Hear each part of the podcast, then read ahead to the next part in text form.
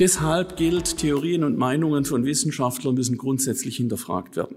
Und natürlich gibt es Selbstkorrekturmechanismen, da werde ich jetzt ein bisschen drüber weggehen. Es gibt das Wahrheitsgehen, wir haben die Reproduzierbarkeit, wir haben die Scientific Community, wir haben den guten Ruf. Und das Wichtigste ist das Neidgehen der Wissenschaftler. Ich lasse den anderen nicht durchkommen mit was Falschem. Das äh, werde ich nicht gestatten. Die naturwissenschaftliche Forschung ist also viel, viel, vielfach begrenzt. Und meine Frage ist, führen uns diese Grenzen, diese offensichtlichen Grenzen naturwissenschaftlicher Forschung zur Demut? Können wir ein Stück Abstand davon nehmen, dass wir alles hinkriegen als Menschen? Sie wissen das aus der Bibel. Gott widersteht dem Stolzen, dem Demütigen, aber gibt der Gnade müssten beten für unsere Wissenschaftler, dass sie zu mehr Demut finden. Es hätte eine Bedeutung für ethische Fragen. Und jetzt komme ich zum letzten Teil meines Vortrages, Wissen, Wacht und Moral. Naturwissenschaftliches Wissen, das gibt's als Selbstzweck. Also das ist die Neugierde der Kinder oder die Neugierde meines Kollegen, der mein Vorgänger gewesen ist. Als ich dann den Lehrstuhl übernommen habe, dann habe ich im Archiv unten habe ich Meter gefunden an, an, an Forschungsergebnissen äh, die, die äh, erarbeitet hat, die nie publiziert wurden. Dann habe ich ihn gefragt, Herr Kollege, warum haben Sie das nie publiziert? Dann hat er gesagt, wenn ich wusste, wie es war, dann hat mir das gereicht. Planstelle, ja. so ist es.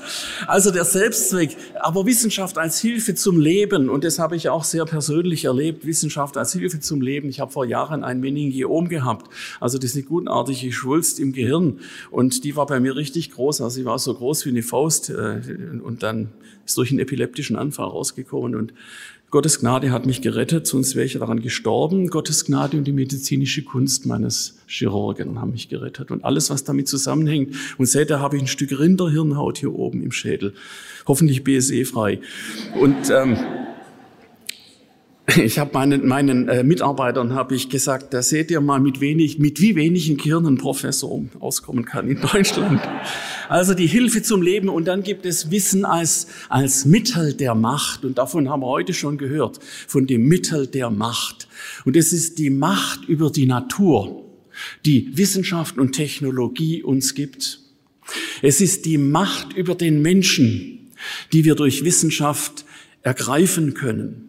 Äh, wer nach China schaut, der sieht, wie das, der sieht, wie das aussieht wie Macht über den Menschen aussieht in China. Und es ist die Macht über das Leben, Biotechnologie und Genetik und Medizintechnik und Human Performance Augmentation. Ich werde ein paar Worte dazu sagen.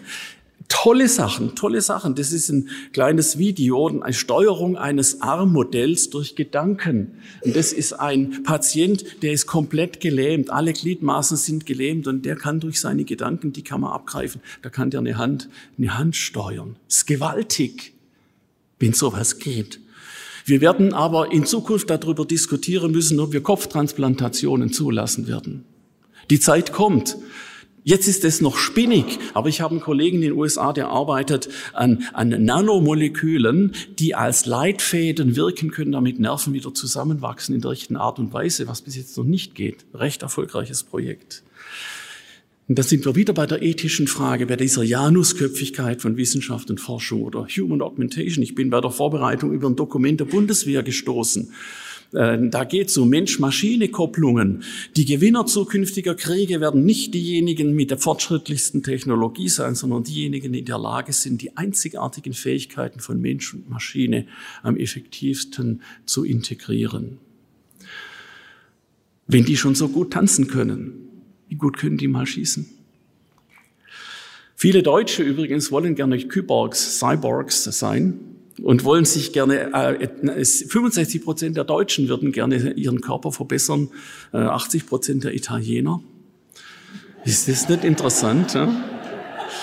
Ja, da, es lachen Sie wieder. Ich war gar kein Unterton. Wir, wir Deutschen kommen da auch noch hin.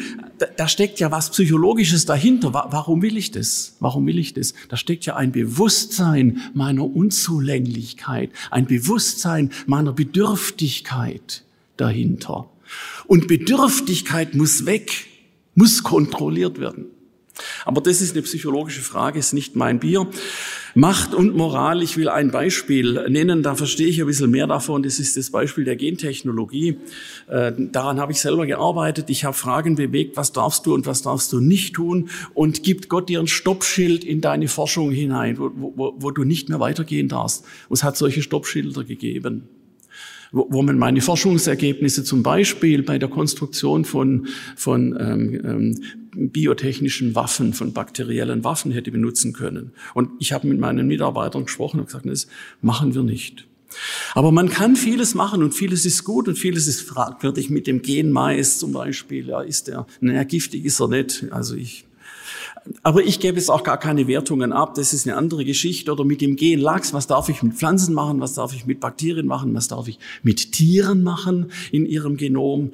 Oder, oder darf ich Tiere klonieren? Die erfolgreiche Klonierung zum Beispiel von diesen kleinen Äffchen hier, die Sie im Bild sehen, in China, das war schon eine fantastische Leistung gewesen. Und äh, was man mit so einem Äffchen machen kann, das kann man auch bald mit dem Menschen machen.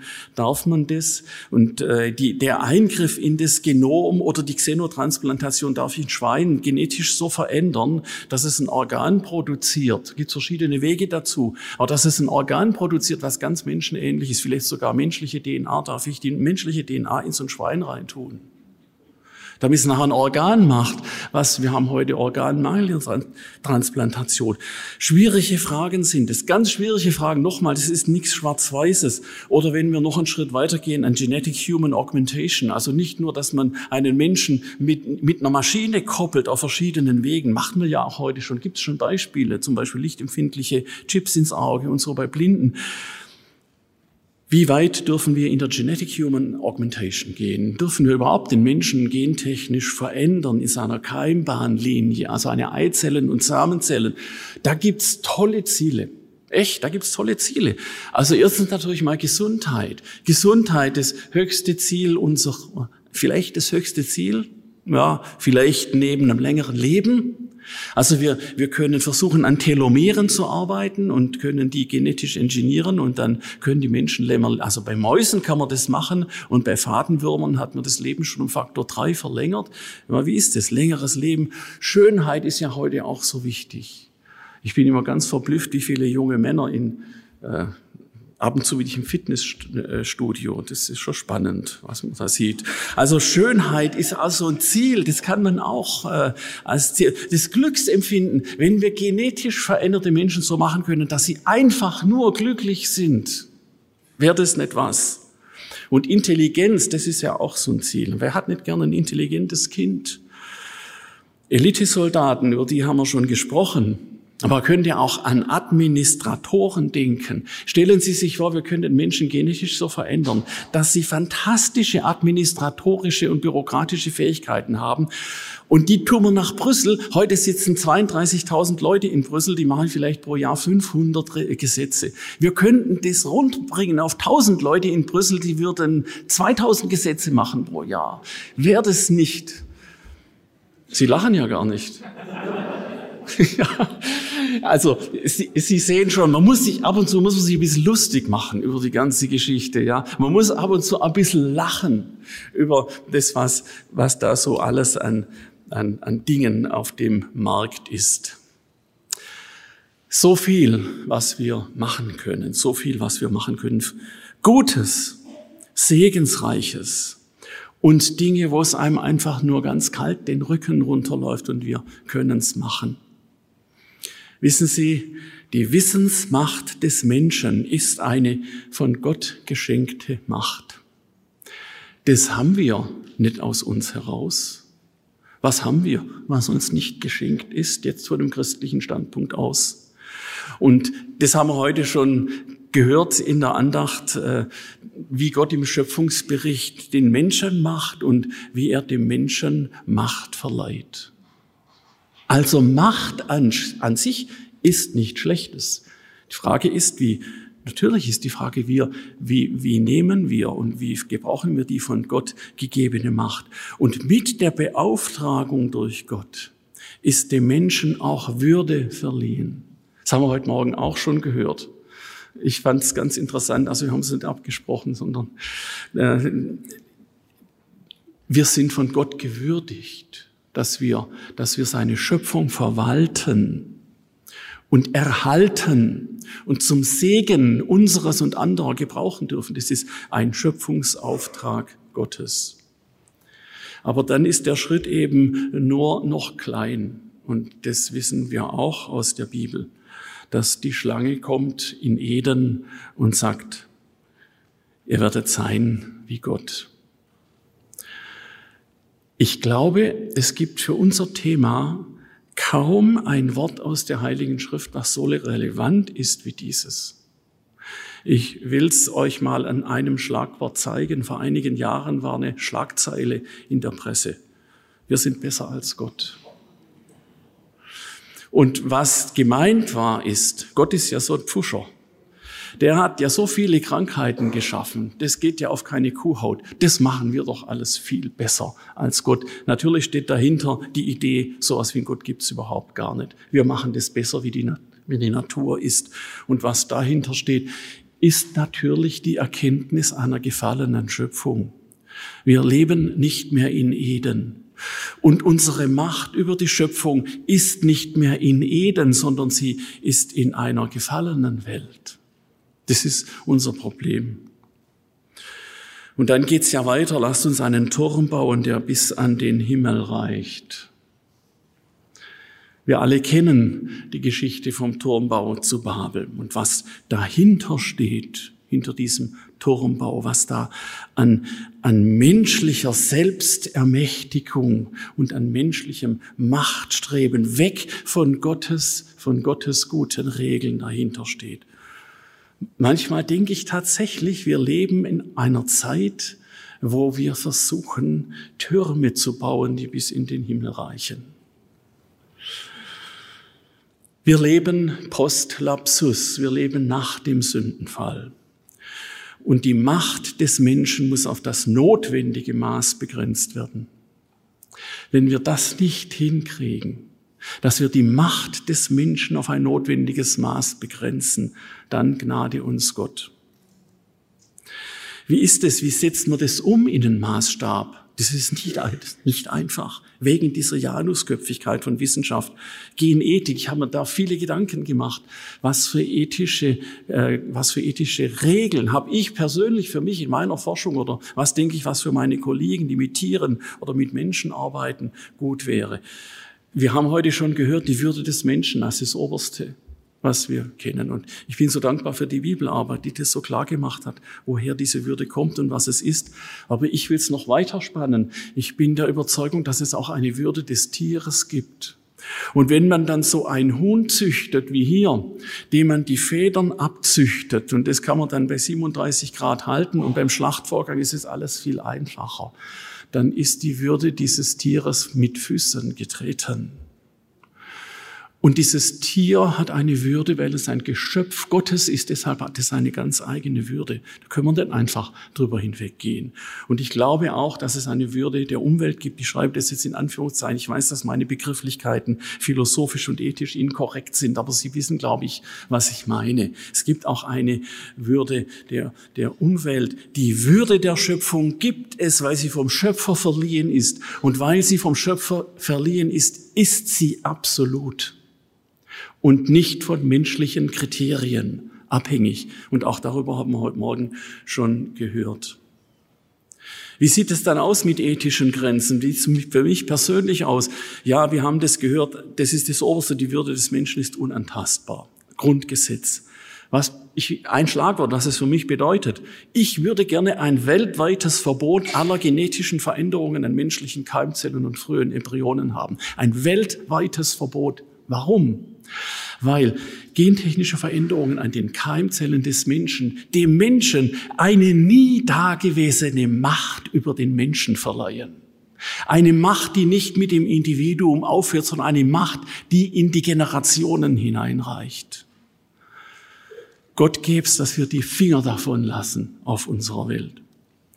Und die Würde des Tieres die darf durch genetische Veränderungen nur dann beeinträchtigt werden, wenn dies für die Würde des Menschen von höchster Bedeutung ist. Ich nenne ein Beispiel. Wenn wir menschliches Leben nicht anders retten können, als dadurch, dass wir bestimmte Medikamente in Tieren produzieren. Das wäre für mich so ein Beispiel. Und die Würde der Umwelt darf durch genetische Veränderungen der Pflanzen zum Beispiel nur beeinträchtigt werden. Also wenn, wenn das wirklich für die Würde des Menschen wichtig ist, nicht, ich würde abstufen zwischen Mensch und zwischen Tier. Ich glaube, dass wir als Christen hier mitreden müssen. Forschung als Schöpfungsauftrag. Heute sieht es anders aus als in Eden. Forschung als Schöpfungsauftrag, Hilfe zum Leben und Bewahrung des Lebens. Ein Auftrag von Gott an mich als Naturwissenschaftler und an Sie, an euch als Naturwissenschaftler. Und wir können das wahrnehmen als Christen in der Verantwortung vor unserem Gott. Wir haben einen Heiligen Geist und wir können nachdenken und uns leiten lassen. Was ist gut, was dürfen wir tun und was dürfen wir nicht tun. Ich plädiere entschieden dafür, dass wir uns einmischen als Christen. Wir leben in einer Zeit eines gewaltigen Umschwungs. Wir haben das gestern Abend schon von dem Zweierteam gehört, die da ihre iPhones machen. Ich weiß nicht, ob sie heute Morgen da sind. Die Vernetzung ist so eine Schwelle in eine neue Zeit. Und die Biotechnologie und Gentechnologie und die Kopplung mit artifizieller äh, Intelligenz und Medizintechnik ist auch so eine Schwelle hinein in eine Zeit. Und ich, ich plädiere entschieden dafür, dass wir uns einsetzen und einbringen in diese Diskussion. Wir können das. In Nordkorea kannst du es nicht, aber bei uns kann man's. Und wir sollten nicht uns in den bequemen Sessel zurücklehnen und sagen, ach, die Welt ist so schlimm und man kann sowieso nichts machen und alles ist ganz furchtbar. Komm, lass uns in die Bibelstunde gehen. Nichts gegen die Bibelstunde. Wie wunderbar waren meine Bibelstunden bei Krishona in der Stadtmission in Konstanz. Nichts gegen.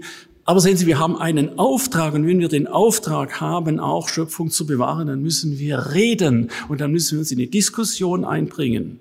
Und vielleicht ist es Ihr Auftrag, dass Sie in eine politische Partei gehen, die ein entsprechendes Ziel verfolgt. Wir werden das nicht anders ändern. Abgesehen davon, dass wir beten können dafür, wo unser Land hingeht. Und das ist die Basis. Aber ich plädiere entschieden dafür, dass wir uns einsetzen.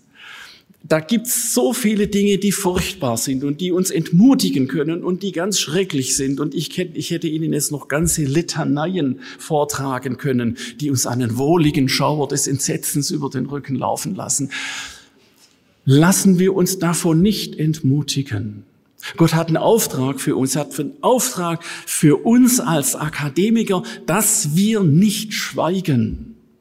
An den Stellen, an denen wir zum Reden berufen sind. Und fragen Sie den Heiligen Geist, wo Sie zum Reden berufen sind. Schweigen Sie nicht, bringen Sie sich ein in die Diskussion. Wir glauben an einen Gott, der im Regiment sitzt. Wir glauben an einen Gott, der die Dinge im Griff hat.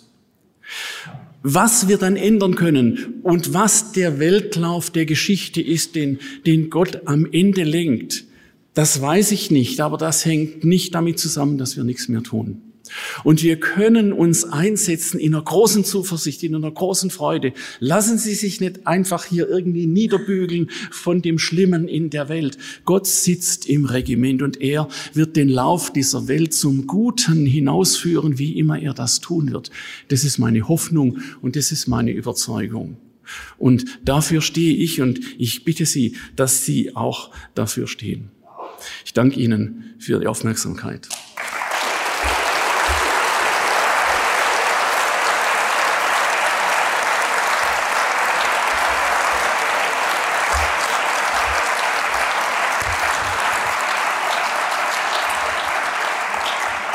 Ja, lieber Herr Scherer, ganz vielen herzlichen Dank für diesen authentischen und ehrlichen und begeisternden Vortrag und auch für Ihr Zeugnis, das Sie abgegeben haben.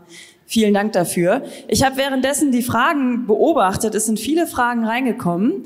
Ähm, und ich freue mich, dass Sie jetzt auch bereit sind, darauf zu antworten. Und wir schauen mal, es hat geklappt. Hervorragend. Ähm, wir haben auch noch ein bisschen Zeit. Das heißt, ich würde mal die top gewotete Frage vorlesen und ähm, ja, bin gespannt auf Ihre Antwort. Kann man heute wissenschaftlich weiter von nur zwei biologischen Geschlechtern sprechen? Und falls nein, wie gehen wir mit dem biblischen Schöpfungsbericht um? Also die Antwort lautet ja, biologisch gesehen gibt es zwei Geschlechter. Und das ist das Prinzip der biologischen Sexualität. Es gibt zwei Geschlechter. Und dann gibt es, wie es in vielen, vielen, vielen Bereichen der Biologie auch der Fall ist, gibt es biologische Abweichungen davon, mutationelle Abweichungen, Chromosomenabweichungen. Und das sind zum Teil ganz, ganz äh, schwierige äh, persönliche Schicksale. Aber es gibt biologisch gesehen zwei Geschlechter und keine drei und keine fünf und keine 120, wie ich mal in einem Nature-Artikel gelesen habe. Für mich ist es, ich weiß nicht, wie, wie, weit soll ich mich aus dem Fenster lehnen? Sie haben ein bisschen Zeit. Wir haben Zeit. Na, mache ich es kurz. Das ist für mich biologischer Unsinn. Tut mir leid. Und das bedeutet aber nichts darüber, wie wir mit diesen Menschen umgehen, die von Gott Geliebte sind und denen es zum Teil richtig dreckig geht, wenn man sich mit den Schicksalen mal beschäftigt. Wie gehen wir als Christen damit auf eine gute Weise um? Es ist ein riesiges Thema, was äh, Geschlechtsumwandlung ist. Das völlig für uns als Christen tabu oder gibt es Fälle, wo will ich jetzt nicht drauf eingehen, aber es gibt zwei Geschlechter. Übrigens spreche ich deshalb auch nicht von Homosexualität, sondern von Homoerotik. Sexualität ist biologisch eindeutig definiert und ist eindeutig definiert durch das Zustandebringen von Nachkommen von zwei Geschlechtern. Das ist Sexualität. Und deshalb sollten wir die Begrifflichkeit auch klar legen, wissenschaftlich, und nicht da uns irgendwie in die Fuße ja, Begrifflichkeit begeben. Vielen Dank für die Antwort. Ja. Sie dürfen ganz zwischendrin ja, ja, auch applaudieren, ja.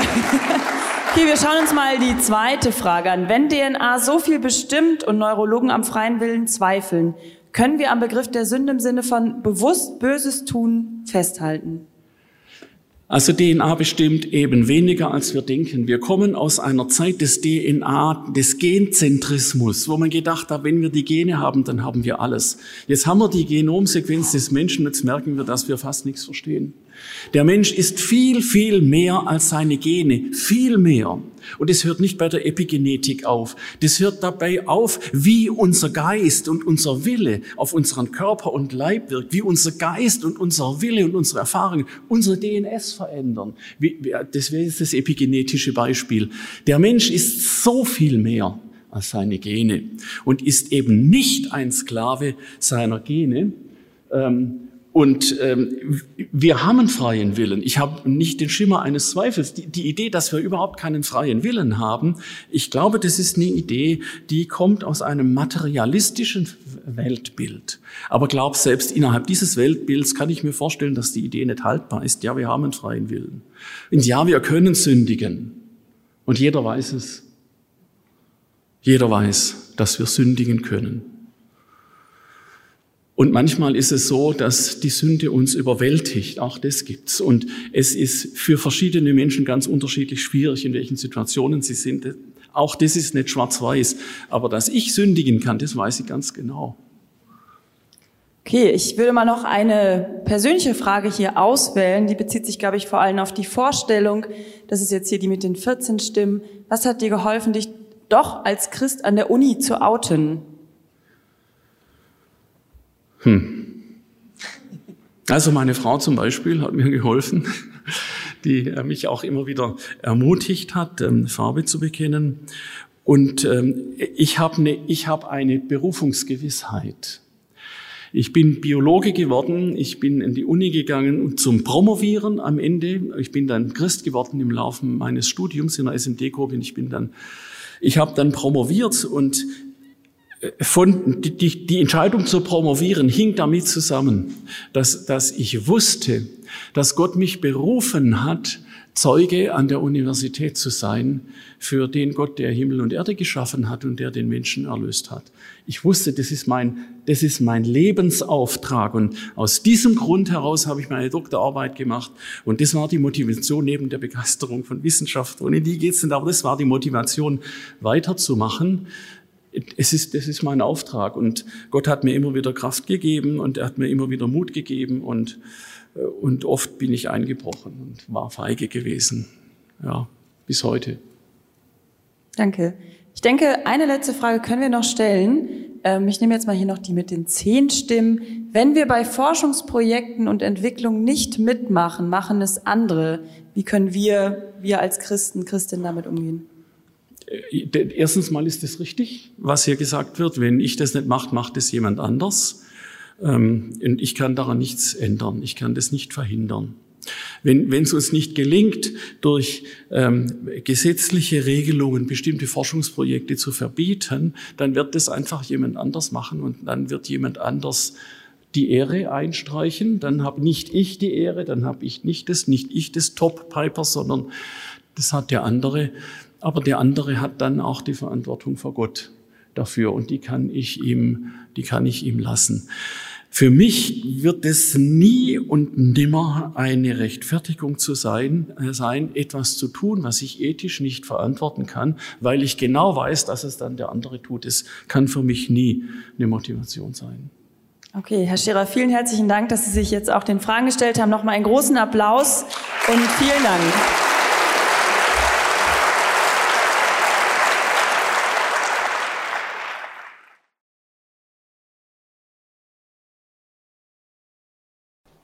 Das waren spannende Gedanken. Ich glaube, es lohnt sich noch mal kurz drüber nachzudenken.